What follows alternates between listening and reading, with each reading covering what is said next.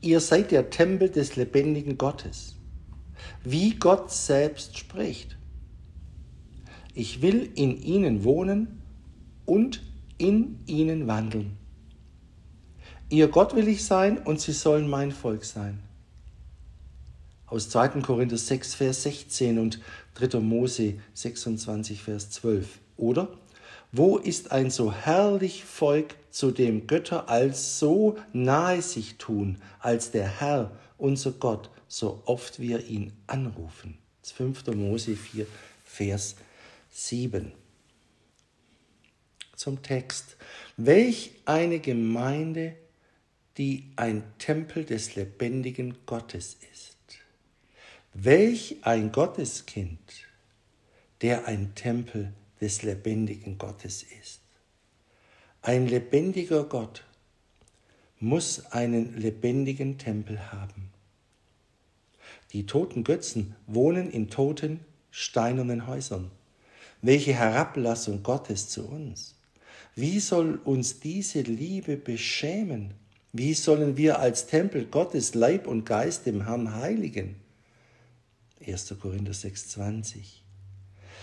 Seele, wie kannst du je vergessen, wer in dir wohnt, wessen Haus und Tempel du bist? Dein Herz ist dem Herrn geheiligt durch das Blut Christi, mit dem du erkauft bist.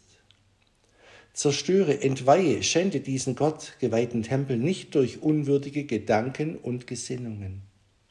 Vielmehr soll dich der Gedanke, Gott wohnt und wandelt in mir, Christus in mir, zur unermüdeten Wachsamkeit erwecken und darin beständig erhalten, dass du des Gottes würdig wandelst, denkest, redest und handelst, der sich so tief zu dir herablässt, so nahe bei dir bleibt und dich so hoch erhebt und ehrt.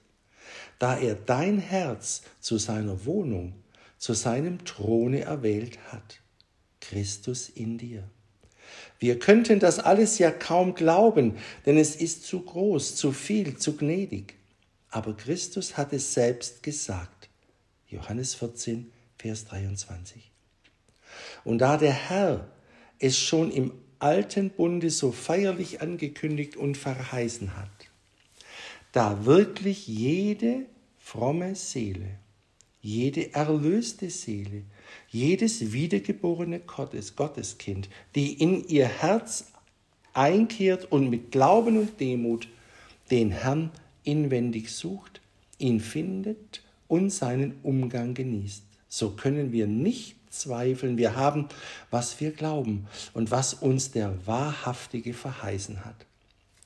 Lasst uns nur sein Volk sein, das heißt ihn von Herzen treu ergeben, mit Blut und Gut anhänglich sein, so wird er nicht aufhören, unser Gott, unser Immanuel zu sein.